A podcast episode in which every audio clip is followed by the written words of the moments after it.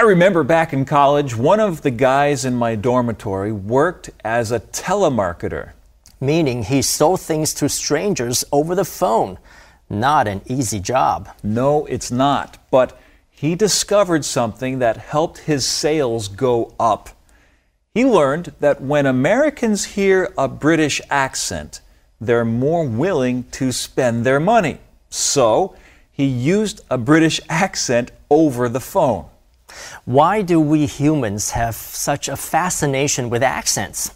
I've met students here in Asia who said their number one goal is to have an American accent. Yeah, I knew a guy at college who spoke with an Australian accent for a whole week straight because the girls thought it was so cool. Yes, certain accents do bring economic advantages. And yes, there are status symbols too.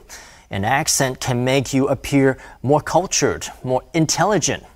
Okay, so what's the most common English accent? Well, since most of the English spoken in the world today comes from people speaking English as a second language, the most common English accent comes from the mouths of non native English speakers like you. Officially, the accent is known as International English. 许多人学英文都很在意 accent 腔调。我们知道英文有不同的腔，像 American accent 美国腔、British accent 英国腔、Australian accent 澳洲腔等等。 人们会在意 accent，是因为伴随着这些 accent 是很多的刻板印象，例如某个地方的腔会让人显得比较有教养、比较聪明、比较有地位。不知道你有没有想过，在世界上最多人有的英文腔是哪一个地方的？答案是 International English 国际腔，也就是母语不是英语的人所讲的英语。这就是今天的 Info Cloud，我们下次云端见。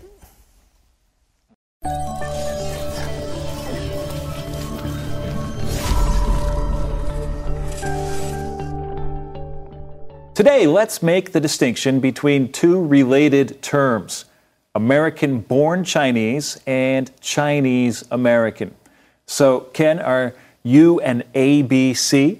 No, I'm not an American born Chinese. I was actually born in Taiwan. Okay, so you're not an ABC even though you were raised in the US. That's right, Steve. I immigrated with my family to the United States when I was little, and after living in America for many years, I became an American citizen. Okay, so that makes you a Chinese American. That's right. I'm a U.S. citizen of Chinese descent, so I'm a Chinese American. All right, friends, did you catch the difference?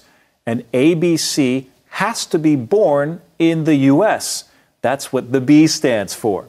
But a Chinese American is an American citizen with Chinese ancestry. Here's another distinction. In the phrase American born Chinese, the noun is Chinese. Therefore, the emphasis is on ethnicity. But with Chinese American, the noun is American. So the emphasis is on nationality. And this points to a big difference between the way Americans and Chinese people view a person's identity. For Americans, ethnicity is not as important as nationality.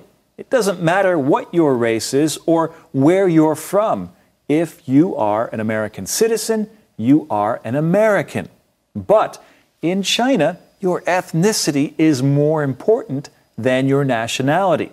That is why the term ABC is mostly used within Chinese circles, but seldom heard in mainstream American culture. 当我们用 A、B、C 来形容一个人，我们是指 在美国出生的华人，因为 A、B、C 其实是 American Born Chinese 的缩写。American Born 是个形容词，表示在美国出生的。所以，一个 A、B、C 一定是个在美国土生土长的华人。有些人呢是小时候跟父母亲 immigrate 移民到美国，或是独自前往美国的小留学生，这种人就不能够称为 A、B、C，因为他并不符合 B born 的条件。另外，Chinese American 是指华裔美国人，任何一个有华人血统的美国公民都可以是 Chinese American。而 A B C 跟 Chinese American 最大的差别，除了出生地的限制之外，就是 A B C 的着眼点是 Chinese，也就是种族；Chinese American 的着眼点是 American，那是一个国家国家的公民。在美国，人们看重的是 American 的部分，因此比较常用到 Chinese American，很少美国人知道什么是 A B C。这就是今天的 Info Cloud，我们下次云端见。